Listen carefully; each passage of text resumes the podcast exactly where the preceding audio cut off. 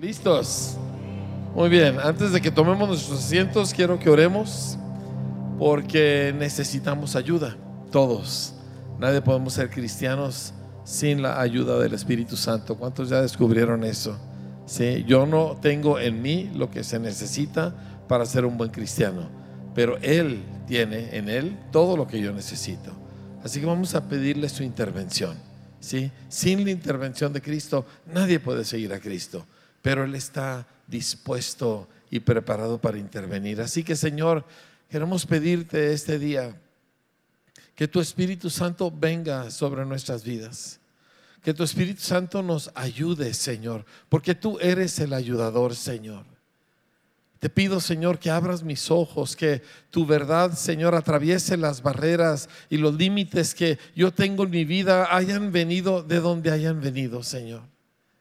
Y que tu verdad, Señor, penetre hasta lo profundo de mi ser, donde, donde tu verdad me cambia, donde me hace parecerme a ti, Señor.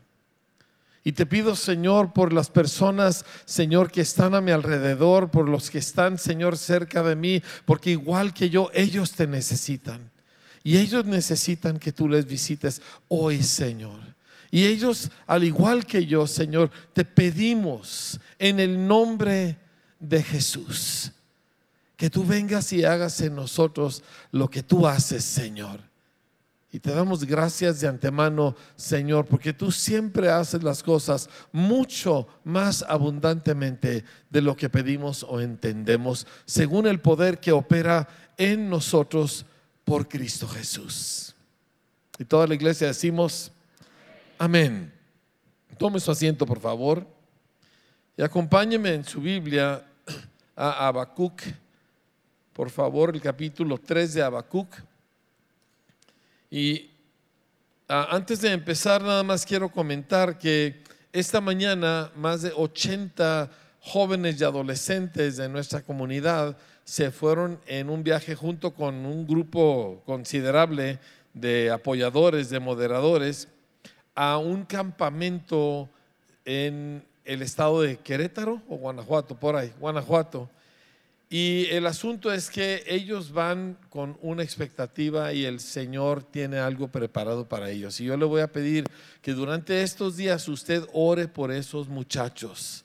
Ahorita ya oramos para que ellos lleguen seguros y su viaje todo esté bien, pero necesitamos orar para que ellos tengan un encuentro con el Señor y que Dios hable a sus corazones y que ellos regresen aquí revolucionados, encendidos y que este viaje haya, que sea mucho más que una bonita experiencia, que sea un antes y después para las vidas de ellos. Es más, podemos orar de una vez de esta forma. Señor, todos estos muchachos, jovencitos, jovencitas, Señor, que van, quizá no todos estando muy claros acerca de qué se trata y qué es lo que ellos van a recibir o qué es lo que van buscando, pero tú sí sabes lo que tú estás buscando en ellos. Y tú sí sabes lo que tú quieres hacer en sus corazones.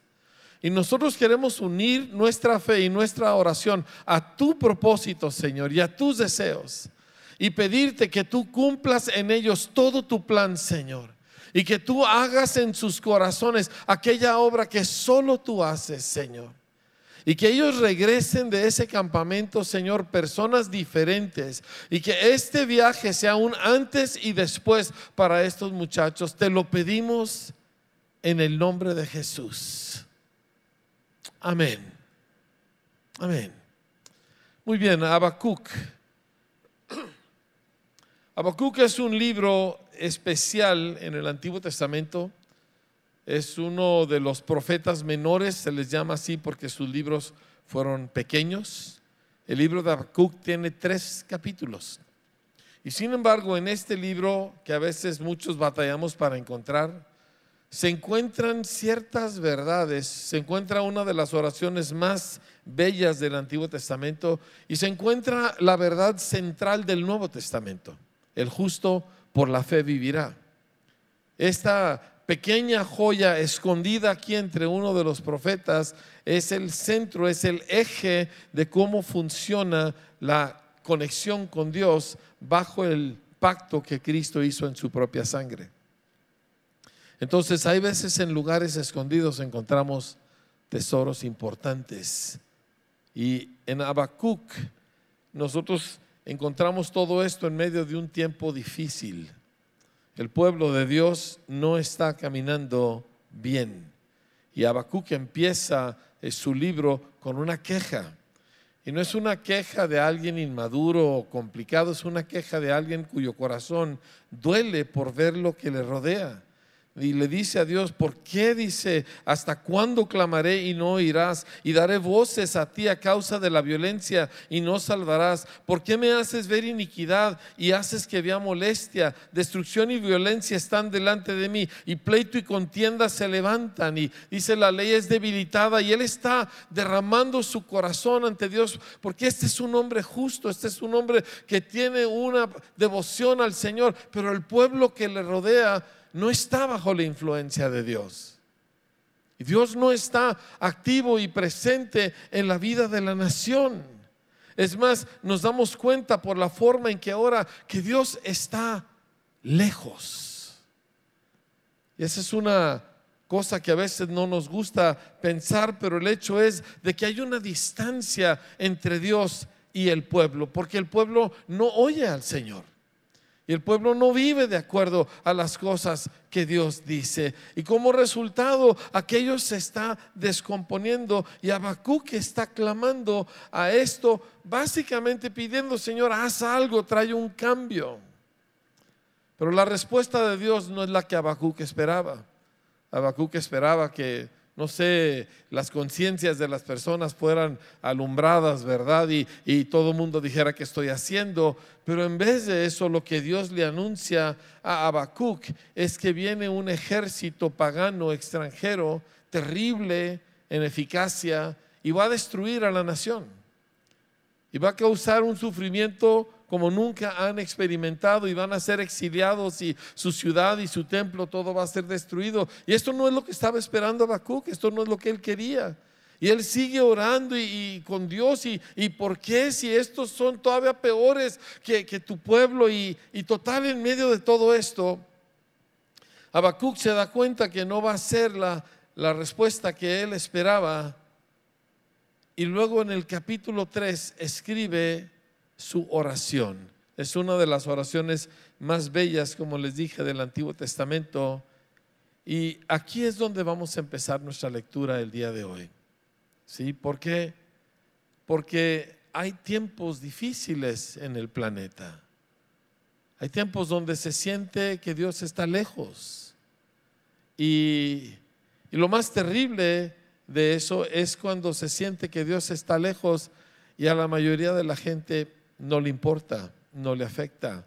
Pueden vivir su vida sin que Dios haga acto de presencia. Y Habacuc no es uno de ellos. Habacuc le está, pues le está matando que Dios no esté presente. Le está matando que no hay esa conexión con Dios. Y él hace una oración. Y antes de empezar a leerla, yo quiero plantearte que esta necesita ser nuestra oración. Esto es lo que sale del corazón de Habacuc. Es lo que sale de su boca. Él no puede callar lo que la respuesta en su interior y él ora. Nosotros queremos tener oraciones como la de él. Él oró una cosa, la respuesta fue otra. Eso sucede con frecuencia. ¿Sí? Pero el asunto es que Habacuc está orando y él ya llegó a un lugar donde él va a, a fluir con Dios. Y su oración dice lo siguiente, oh Señor, he oído tu palabra y temí. Oh Señor, aviva tu obra en medio de los tiempos. En medio de los tiempos, hazla conocer. En la ira, acuérdate de la misericordia. Habacuc había oído. Algo que aprendimos hace muchos años es que oración no empieza con la boca, oración empieza con el oído. Voy a repetirlo por si no me escuchó. Oración no empieza con la boca, oración empieza con el oído. Y Habacuc había oído a Dios y lo que oyó no le gustó, pero había oído. Y empieza él a orar. Y su oración no es, Señor, quita al ejército enemigo, deshazte de los que nos quieren destruir. Su oración es mayor que eso. La naturaleza humana, nosotros normalmente oramos, Señor, cambia esta circunstancia, resuelve esta situación, ¿verdad? Nos puede que tenga un problema con mi hijo, me puede que mi situación económica se me vino abajo, me puede que de alguna manera yo estoy atravesando un mal momento, pero es tan poca la gente a la que le puede que no está cerca el Señor. ¿Me comprende? Y, las personas... Oramos para que Dios cambie nuestras circunstancias, cambie ese hijo que nos está dando problemas, cambie esta situación económica, cambie este conflicto en el cual me encuentro. Pero lo que yo veo en la escritura es que cuando el ser humano vivió en circunstancias perfectas, de todos modos lo echamos a perder todo. El paraíso, donde no había ninguna cosa mala, donde todo era absolutamente perfecto y sin embargo lo echamos a perder. Entonces, Dios no está enfocado en resolver circunstancias, sino en cambiar el interior del ser humano. Y esto es lo que Dios quiere hacer con su pueblo. De hecho, esta experiencia de la destrucción de la nación fue lo que extirpó la idolatría del pueblo de Israel. Cientos de años Dios había estado enviándoles profeta tras profeta, juicio tras juicio, diferentes castigos y el pueblo volvía a su idolatría. Pero después del exilio en Babilonia nunca volvieron a ser idólatras. Tuvieron otros pecados, otros desafíos, pero nunca volvió el pueblo judío a la idolatría. Dios entonces está buscando las cosas que importan adentro del ser humano. Y entonces Él ora, Señor, aviva tu obra, la obra que tú haces en medio de los tiempos, en medio de los tiempos, hazla conocer en la ira. Acuérdate de la misericordia. ¿A qué se refiere la ira? ¿En qué consiste la ira de Dios? Porque es un tema muy fuerte a lo largo de toda la Biblia. Jesús habló de la ira de Dios. Las epístolas del Nuevo Testamento hablan de la ira de Dios. Apocalipsis está lleno de la ira de Dios. ¿En qué consiste la ira de Dios? Quiero llevarles al Salmo 81 para empezar a explorar esto. Y el Salmo 81 empieza Les quiero leer a partir del versículo 8, del 8 hasta el 12, pero no lo vamos a leer en orden. Vamos a empezar leyendo primero los versículos 11 y 12. Y aquí el Señor dice, pero mi pueblo no oyó mi voz.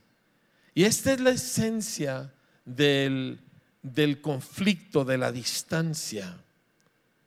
Sí, porque nosotros decimos, bueno, yo no le hago mal a nadie. Y es probablemente que sea cierto, ¿verdad? Este, lo más seguro es que eres una persona educada y que tratas bien a las personas hasta donde te es posible. Y es que yo no he hecho esto y es que yo no he hecho aquello. Y, y repito, todo mundo queremos ser buenas personas. Aún los criminales hacen buenas obras porque todos tenemos el deseo de sentir que no somos malos porque Dios no nos hizo malos y por lo tanto sentir que soy malo es una cosa que, me, que, no la rechazo con todo porque no fui hecho para ser malo. Así que aún el que hace el mal siempre está buscando cómo hacer alguna cosa buena que de alguna manera le haga sentir que no es malo.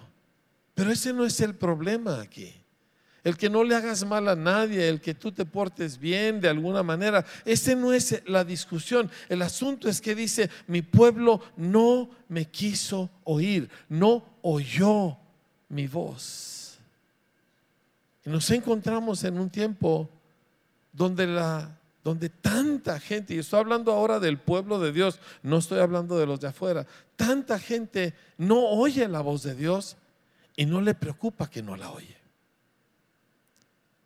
Y eso es algo trágico porque el problema del pueblo no era cómo se comportaban, era que no oían y que no les importaba que no oían.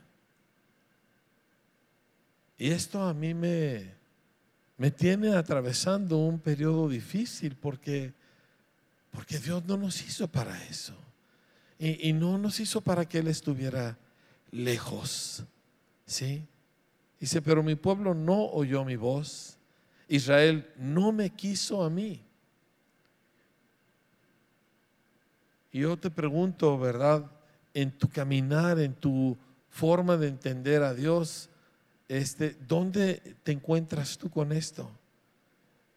Últimamente, en los últimos mes y medio más o menos, yo creo, personas vienen conmigo para pedir consejo o dirección y casi invariablemente les, les estoy diciendo, quiero que agarres una botella de agua, tu Biblia, algo en que escribir y te vayas y te busques un cerro y no vuelvas hasta que oigas a Dios. Porque yo no puedo componer tu vida, yo no puedo resolver tu aflicción. Tú necesitas oír a Dios. Si eso te toma una hora o si eso te toma una semana, lo que se requiera. Pero necesitas oír al Señor. Y, yo encuentro que la mayoría eso es casi como hablar en marciano. Como que, ¿qué? Yo sé que hay gente que luego hace mucho alarde, que Dios a mí me dijo y Dios a mí me habló. Esa gente no le hagas caso. Cuando gente hace alarde de eso, no ha oído realmente a Dios. Sí, porque así no es la respuesta de un corazón cuando oye el Señor. Pero ese es mi consejo. Vete, vete al cerro, vete a un huerto. Asegúrate de no llevar cosas que te interrumpan, en especial tu celular. No lo lleves. Quédate ahí y busca ahí hasta que oigas al Señor. Porque lo que hace la distancia no es que alguien se comporte más mal o más bien, lo que hace la distancia es que ya no nos importa oírlo. Y yo he estado en tiempos donde Dios se ha movido y, donde toda la búsqueda de las personas era quiero conocer la voluntad de Dios, quiero saber lo que Dios quiere, quiero saber lo que Dios está diciendo. Y ahorita estamos en un tiempo donde el estado espiritual de la iglesia en general es muy bajo. Y esta es para mí una de las características, uno de los síntomas más fuertes, si no es que es el más fuerte de todos. Oh Señor, he oído tu palabra y temí. Oh Señor, aviva tu obra en medio de los tiempos. En medio de los tiempos, hazla conocer en la ira acuérdate de la misericordia.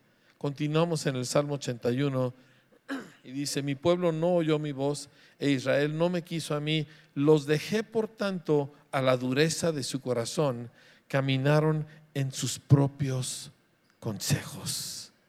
Este es uno de los aspectos principales de la ira de Dios, donde Dios dice, ok, hazlo como tú quieras.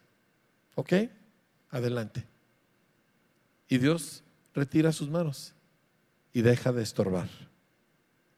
Es la peor cosa que te puede suceder. Lo vemos en la historia de Israel, lo vemos cuando pidieron rey. Tenían miedo, había reinos poderosos alrededor, ellos querían a alguien que los defendiera y Dios les dice, oigan, pero yo soy su rey. Y ustedes son un pueblo de fe. No, no, queremos un rey como los demás pueblos. Y Dios dice, está bien, dales un rey. Ese rey fue 40 años de tragedia. Cuando Dios nos da lo que nosotros insistimos en tener, nunca va a ser para bendición.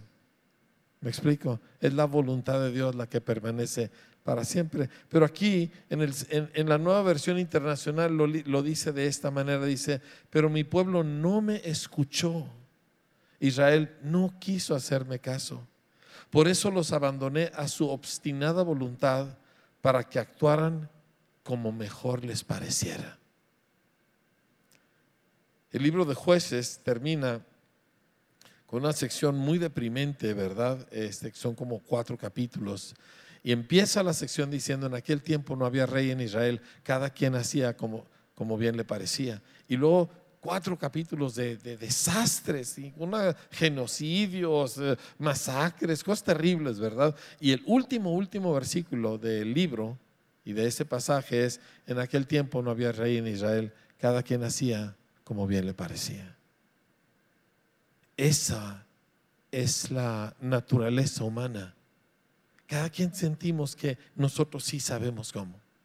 Yo sí sé hasta dónde puedo hacer este pecado. Yo sí sé cuándo eh, hay que eh, obedecer esto y, y cuándo, ay, pues a lo mejor ahorita no se puede, ¿verdad? Yo sí sé, por ejemplo, si me permiten decirlo, yo sí sé cuándo se puede mentir. Yo sí sé cuándo puedo contar mentiras, chiquitas, mentiritas. ¿verdad? Porque no siempre se puede decir toda la verdad. Entonces, yo sí sé, yo tengo el criterio suficiente para saber cuándo hacer algo que, que Dios aborrece. Porque Dios aborrece la mentira. Y sin embargo es tan común entre nosotros. No la vemos como algo grave, no la vemos como algo terrible, ¿sí? Eh, es más, es, para muchos es imposible pensar de una vida donde nunca voy a decir algo que no sea verdad.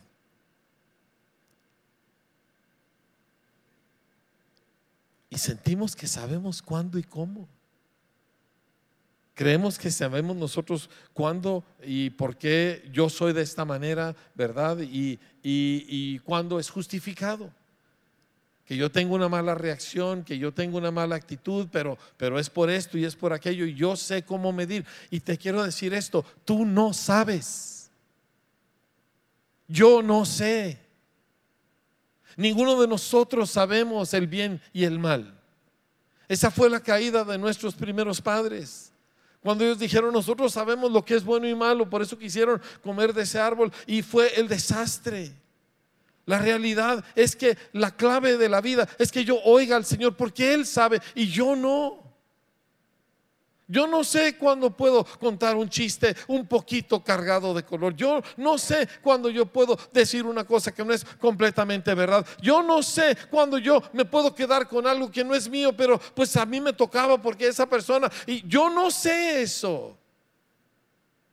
Y me engaño a mí mismo pensando que yo sí sé y que yo sí tengo un criterio suficiente para determinar cuándo y cuándo no. Y lo que el Señor voltea dice es que cuando haces eso es porque yo ya te dejé.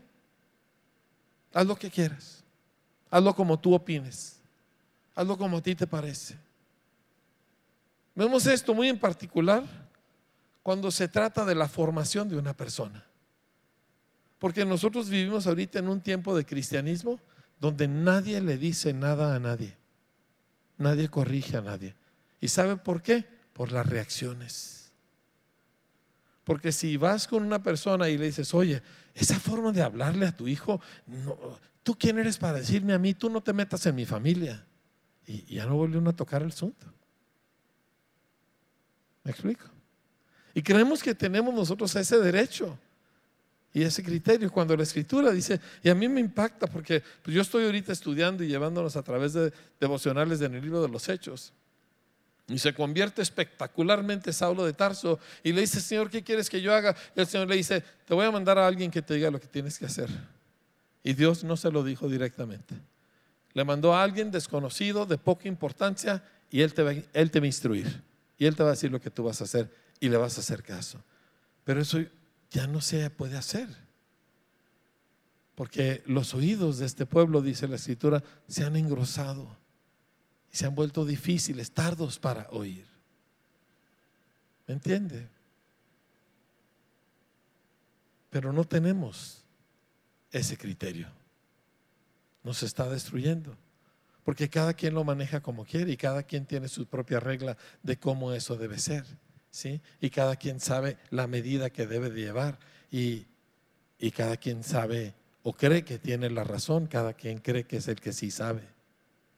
Entonces, si yo me enojo de esta manera, bueno, es por esto y por esto, y, pero si tú te enojas de esta manera, ah, no, ¿por qué te enojas? Y cada quien lo maneja así.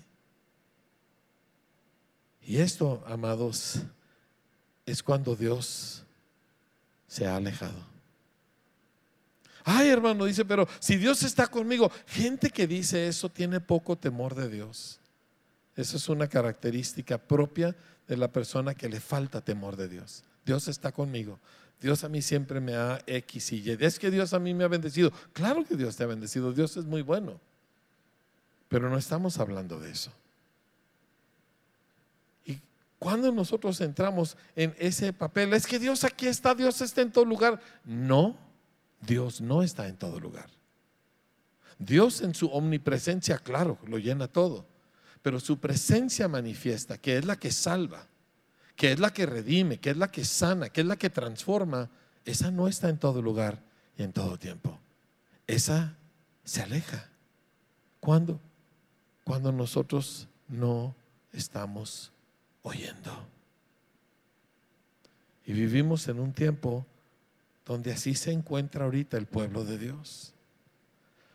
Ahora, en el Salmo 81, en los versículos anteriores, dice cómo hubiera sido cuando sí oímos al Señor. Acompáñenme en la lectura. Salmo 81, verso 8 dice, oye pueblo mío, ¿qué dice? Oye pueblo mío, y te amonestaré. Mucho de lo que Dios nos va a hablar va a ser para corregirnos. Y si eso es un problema, tenemos un problema. Porque de las cuatro cosas que hace la Biblia, según eh, segunda de Timoteo 3:16, de las cuatro cosas que hace, tres son correctivas. O sea, Dios nos amonesta. ¿Por qué? Porque venimos de un mundo malo. Mire, nosotros estamos ahorita siguiendo una serie de de una enseñanza revolucionaria para lo que es escuelas, ¿verdad? Y, la, y la directora que está revolucionando la educación en su país, ella en un momento dado empezó a hablar acerca del pecado original y hubo un escándalo nacional. Y ella dice, pero yo ni siquiera soy cristiana, porque no es cristiana. Dice, pero es evidente que el ser humano estamos dañados.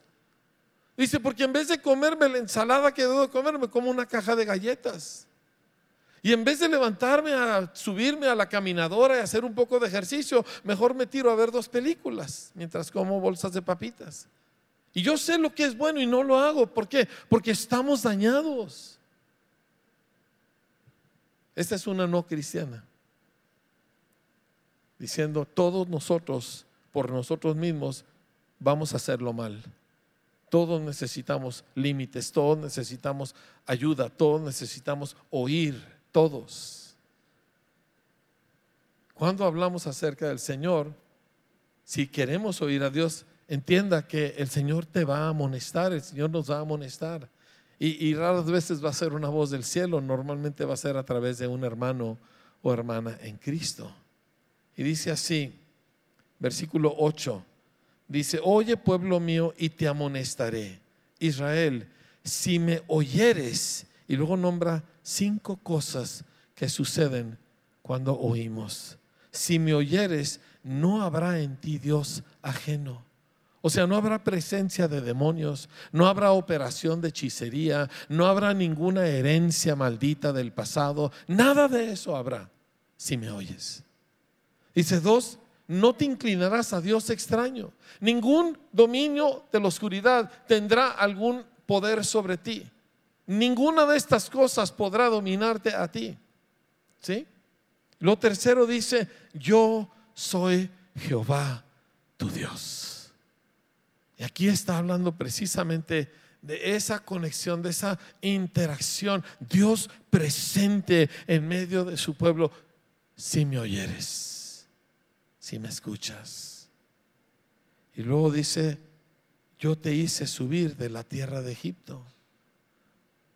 Yo te traje libertad, yo te traje salvación. Eso es lo que sucede cuando estamos oyendo a Dios. Salvación empieza a manifestarse por todas partes y finalmente dice, abre tu boca que yo la llenaré. El resultado final de gente oyendo a Dios es una abundancia en maneras que ni siquiera imaginamos. Pero todo depende de un pueblo que oye.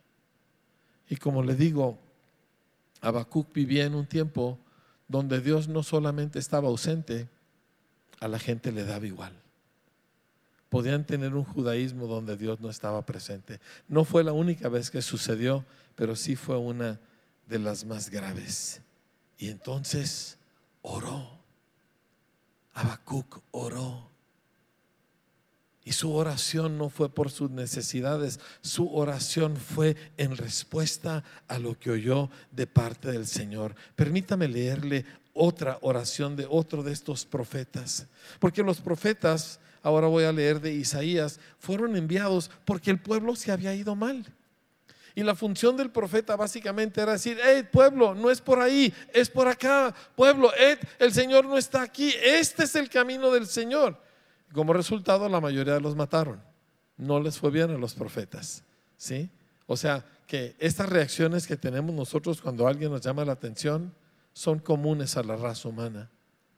Pero si nosotros queremos que Dios habite entre nosotros, entonces nosotros necesitamos este voltear y buscar ayuda del Señor al respecto. Total, ¿cómo es eso? Pues empiezas a orar y empiezas a hacer las oraciones que el Espíritu Santo quiere que hagamos. Y escuchen esta oración de Isaías. Dice, oh, si rompieses los cielos y descendieras y a tu presencia se escurriesen los montes como fuego abrasador de fundiciones, fuego que hace servir las aguas para que hicieras notorio tu nombre a tus enemigos y las naciones temblasen a tu presencia cuando haciendo cosas terribles, cuales nunca esperábamos, descendiste fluyeron los montes delante de ti, ni nunca oyeron, ni oídos percibieron, ni ojo ha visto a Dios fuera de ti que hiciste por el que en él espera.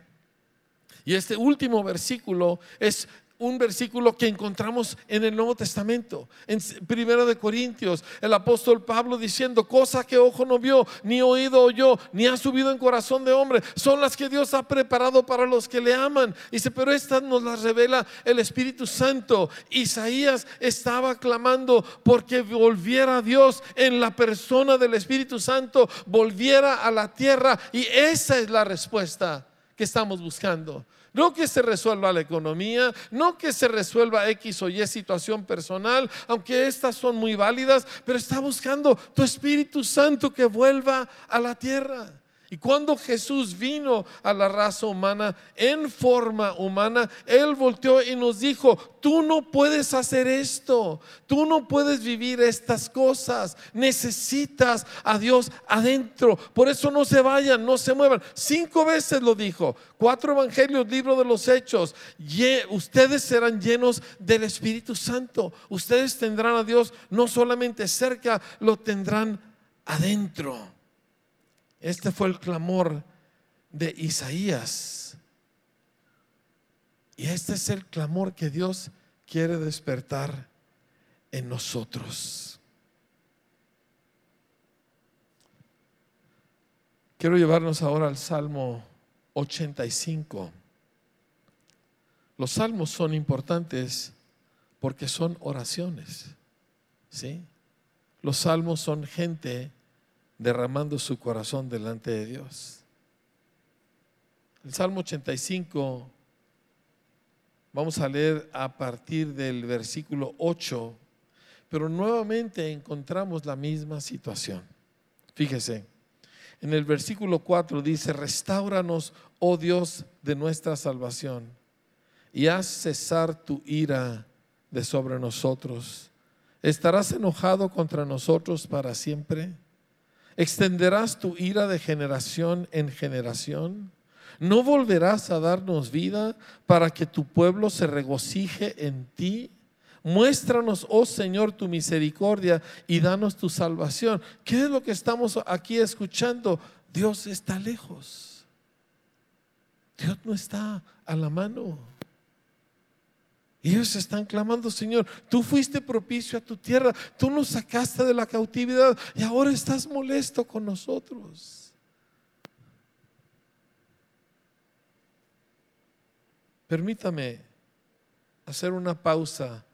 Yo hubiera querido hacer esto sentado con usted en mi sala y haciéndolo una conversación personal. Nosotros vivimos en un tiempo de positivismo donde Dios nunca está molesto, Dios es, Dios es muy bueno. No, Dios es mucho más bueno de lo que usted se imagina. Pero Dios sí se molesta. Y Dios sí se retira. Y nosotros necesitamos estar conscientes que hoy en día estamos en un tiempo donde Dios no está cerca. Y por eso la gente no oye al Señor. O no sé si es al revés si es porque no oímos al Señor, que el Señor no está cerca. Pero al final de cuentas las dos cosas van juntas. ¿Y qué vamos a hacer? O sea, ¿seguimos llevando a cabo nuestra rutina cristiana? Ahí está la pantalla, ahí están las cosas que hacemos, todo muy bien. ¿Es esto de lo que se trata? ¿La muerte y resurrección del Hijo de Dios? ¿Es esto de lo que se trata todo este libro revelado a los hombres? ¿Es, es ese el fin? ¿O hay una respuesta nuestra para con el Señor en medio de esos tiempos?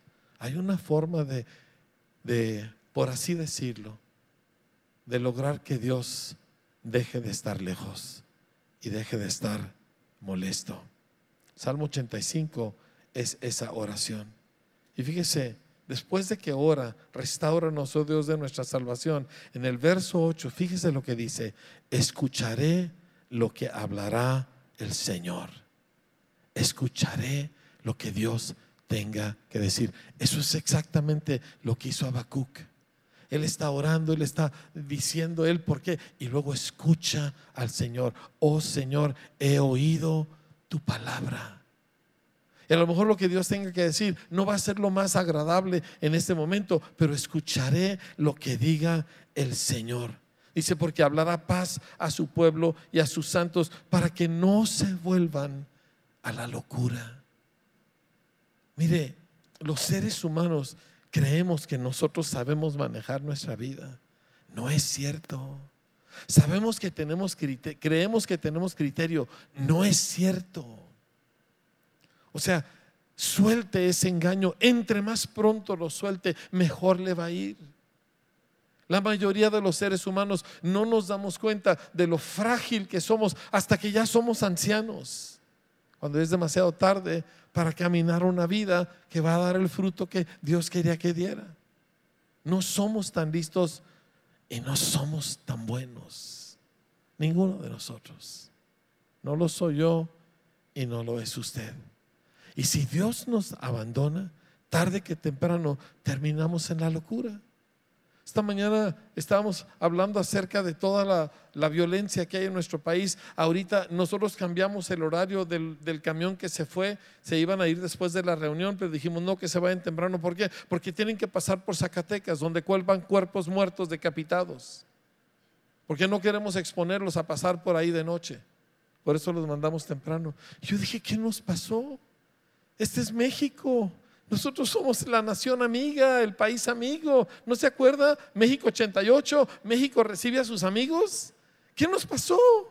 Llevamos 400 mil asesinados en fosas este, comunes donde hay cientos de cuerpos eh, en todas las partes de nuestro país. Gran parte, o sea, es una cosa terrible. Digo, pero si somos mexicanos y los mexicanos somos rete buena onda. No es cierto. ¿Cómo llegamos a eso? ¿Cómo pudimos ser? Y dice, ay, yo no. No se engañe. Porque todos somos capaces, si Dios nos suelta, de hacer eso y más. Y pensamos y decimos que no, porque precisamente ese es donde nosotros estamos haciendo que Dios se mantenga lejos, en esa actitud de que yo sí tengo criterio, yo sí sé cómo hacer esto. Y no es verdad. Por eso el creyente, su afán es oír por eso Jesús, el que tiene oídos para oír, oiga, el que tiene oídos para oír, oiga, oiga lo que el Espíritu dice a las iglesias, oiga lo que, eh, oiga.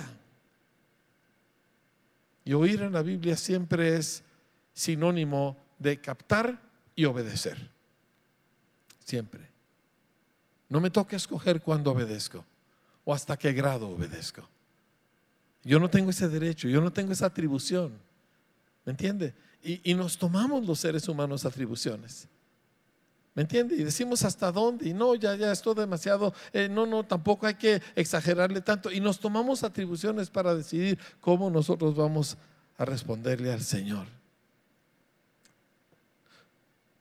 Déjeme, termino con un par de cosas. Dice, escucharé lo que hablará el Señor Dios porque hablará paz a su pueblo y a sus santos para que no se vuelvan a la locura. Ciertamente cercana está su salvación a los que le temen, para que habite la gloria en nuestra tierra. Algunos de nosotros estuvimos aquí en tiempos donde la gloria de Dios visitó este lugar y palpamos cosas que no se pueden describir. ¿Sí? Y quizá a ti nunca te ha tocado o quizá tú lo palpaste y se te olvidó, pero eso es lo que Dios quiere. Él quiere llenar la tierra de su gloria. Escucha cómo termina el salmo. Dice, la misericordia y la verdad se encontraron. La justicia y la paz se besaron. La verdad brotará de la tierra y la justicia mirará desde los cielos. El Señor dará también el bien y nuestra tierra dará su fruto. La justicia irá delante de él y sus pasos nos pondrá por camino. Cierro con lo siguiente. Cuando más lejos se siente Dios y cuando más oscuro se siente el ambiente, entonces Dios llama a su pueblo y los llama a orar, igual que Habacuc, igual que el salmista. Este viernes pasado más de 250 personas de esta congregación llenaron este auditorio para una velada de oración. Y yo me sorprendí, yo honestamente no lo esperaba. Yo llegué aquí, vi gente bajándose de sus carros, corriendo para entrar y, eh, y, muchos que yo dije, wow, ¿verdad? Porque no esperaba verlos. Y aquí estaban. Y la gente oró y oró. Y luego 80 muchachitos que ahorita pudieran estar en su Xbox, ¿verdad? Todo el día quedándose viscos con Netflix y, y, en vez de eso, ahí van en un camión para estar en un campamento donde no van a ver tele y no va a haber celular y se van a encontrar con el Señor. ¿Y qué está pasando? Dios está llamando a su pueblo. Y si oímos ahorita, como dijo el salmista, escucharé lo que diga el Señor. Si oímos ahorita, entonces vamos a poder nosotros reconectarnos con el Señor. Pero amados, yo le estoy hablando de mi corazón como un creyente sencillo que es miembro de esta comunidad. Esto que nosotros conocemos como ser cristiano no es todo.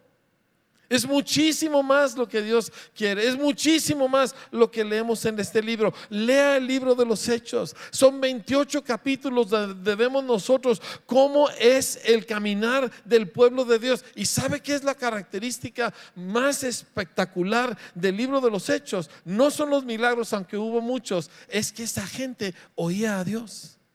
Cada rato encontramos que fulano estaba aquí y el Espíritu Santo le dijo. Y Pedro estaba en una visión que no entendía y el Espíritu Santo le dijo. Y oían al Señor. Y tú lo ves desde el capítulo 1 hasta el capítulo 28 de, de Hechos, esta gente oyendo, captando al Señor. Yo quiero decirte lo que hasta ahorita nosotros consideramos un buen cristianismo no se parece a este libro. Pero este libro es lo que Dios da. Esta vivencia es la que Dios da. Así que necesitamos detenernos, atrevernos como Habacuc a voltear y ver, esto no está bien, Señor, porque no está bien no está bien. No tenemos nosotros el testimonio que nos convierte en la luz del mundo. Ahorita no. No tenemos un testimonio que nos hace la sal de la tierra. Que gente glorifica a Dios por ver nuestras obras. Eso todavía no está sucediendo. Nosotros necesitamos volver y decir, Señor, esto no está bien. ¿Dónde estás? ¿Por qué te has ido? ¿Por qué estás molesto? Empezar a orar, así como oró Habacuc. Yo te quiero hacer una pregunta que no quiero que me contestes a mí, no estoy buscando que nadie levante la mano, pero quiero que oigas la pregunta. ¿Es esta tu oración? ¿La tomarás como tu oración? Oh Señor, he oído tu palabra, he oído tu palabra y temí Señor, aviva tu obra en medio de los tiempos, en medio de los tiempos hazla conocer. En la ira, acuérdate de la misericordia. Dios está llamándonos a orar, eso es indiscutible. Y quiero decirle una cosa, no venimos a orar porque somos buena gente, venimos a orar porque Dios nos trajo. ¿Sí? ¿Por qué? Porque cada vez que Dios quiere hacer algo en la tierra, Dios levanta gente para orar. Mire, uno de los testimonios más gruesos de tiempos pasados en nuestro país fue en una iglesia en Chihuahua cuyo pastor era ateo y aparte tenía segundo frente y aparte era drogadicto y era la iglesia más grande protestante de Chihuahua. Dice como él me contó la historia. Sé que no cree que estoy de chismoso y escribió un libro al respecto. ¿Y sabe qué pasó? Dios llama a dos mujeres a orar y empiezan a orar. Yo las conocí por accidente, por una coincidencia en la central camionera de Chihuahua. Y invitaban a este pastor a orar y él iba hecho un demonio de furibundo, porque pues, él lo último que quería era pasársela con dos fanáticas que querían orar. Y esas dos mujeres orando y orando y orando y aquello empezó a contagiarse y luego la iglesia empezó a contagiarse y un día finalmente el pastor se convirtió. Así que hay esperanza para ustedes, ¿verdad? Sí. Y él me contó el día de su conversión. Había venido un grupo de un avivamiento en una iglesita en Nuevo Laredo y andaban viajando durante el verano visitando iglesias de su denominación y llegan a la iglesia de él por una semana, pero la iglesia de él era una iglesia grande, importante, era más grande que la nuestra. ¿Sí? Y estoy hablando de hace 50 años y empieza a ver toda clase de cosas y él furioso y ya estaba harto y estaba esperando que terminara la famosa semana que terminaba el domingo en la noche y ya se iban estos locos y él podía entonces tomar sus vacaciones con las cuales él planeaba por palabras propias abandonar a su mujer, abandonar el ministerio, irse con su amante y tirarse a la perdición. Era todo su plan. Y esa noche él vio a Dios moverse en la iglesia en maneras espectaculares y su reacción fue todavía más coraje. ¿Y dónde está Dios? Y no es cierto. Y se fue a su casa furioso y se acostó. Y de repente él nunca en la vida se podía levantar temprano, él necesitaba tomar pastillas para poderse levantar. Y eran las 4, 5 de la mañana y está totalmente despierto y se levanta y sale a una salita en su casa. Y cuando llegó a esto ya no me pudo terminar de platicar la historia, porque empezó a llorar. Y su esposa me platicó el resto de la historia. Entró a la salita y de repente una luz intensa llenó aquel lugar. Y oyó al Señor y le dijo, me buscabas, aquí estoy. Se llama Pedro Rivera ya es muy anciano. Sí. Y toda su vida y por supuesto la iglesia cambió porque Dios hizo acto de presencia. Amados, Dios no está presente entre nosotros como Él quiere estar. Y nosotros necesitamos reaccionar y decirle, Señor, no te quedes lejos. No nos abandones a nuestra suerte y a nuestros designios. No nos dejes en manos de nuestras propias opiniones o de nuestro propio criterio. Vuelve a nosotros, Señor. Y Dios, dice la Escritura, solícito por su pueblo. Solícito por su pueblo. Él volverá. Cercana está su salvación a los que le temen. ¿Sabe cómo es el temor de Dios? Por lo menos una faceta. Yo sé quién soy. Y yo sé que yo no soy lo que Él quiere que yo sea. Yo sé cómo soy. Y me tengo pavor a mí mismo. Parte del temor de Dios es este entendimiento. Yo no soy el que sabe, yo no soy el que tengo la razón, yo no soy el que puede, yo soy el que necesita desesperadamente al Señor. Dices, yo no soy ateo. Él era pastor y llegó ateo y drogadicto y mujeriego, siendo pastor.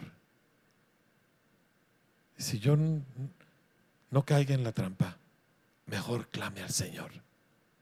Mejor dije, líbrame, Señor. Mejor acepte el consejo y la amonestación. Mejor déjese formar. Sí. Y vamos a ver a Dios en la tierra. Amén, familia. Así que levantamos nuestra voz a ti, Señor, como Habacuc. Cuando vemos que estás lejos, cuando vemos, Señor, que la tierra adolece de tu ausencia. Y sentimos que estás molesto y distante. Pero no eres tú, sino somos nosotros, Señor. Y hoy venimos, Señor, como Abacú, que hemos oído tu palabra y nos causa temor, Señor. Aviva tu obra, aviva tu obra en nuestros corazones, aviva tu obra en nosotros, Señor. No lo que siempre te hemos pedido que hagas, Señor, en nuestras circunstancias, sino lo que tú prometes hacer adentro de nosotros, Señor. Aviva tu obra en medio de los tiempos. En los tiempos hazla conocer. En este tiempo donde nos sentimos abandonados, ten misericordia de tu pueblo.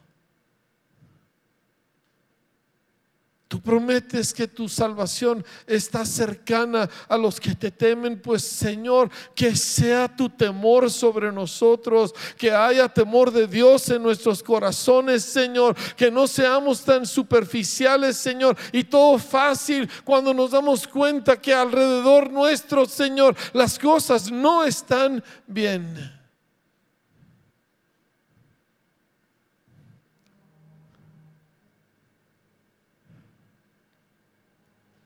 Y vuélvenos, Jesús. Vuélvenos a ti, Señor. Abre nuestros ojos para verte, nuestros oídos para oírte, Señor. Y vuelve a llenar la tierra. Ahora quiero que me escuche, pero quiero que me escuche con sus ojos cerrados. Dios está llamando a su pueblo a orar. Dios está llamando a los jóvenes. No me quiero quedar afuera.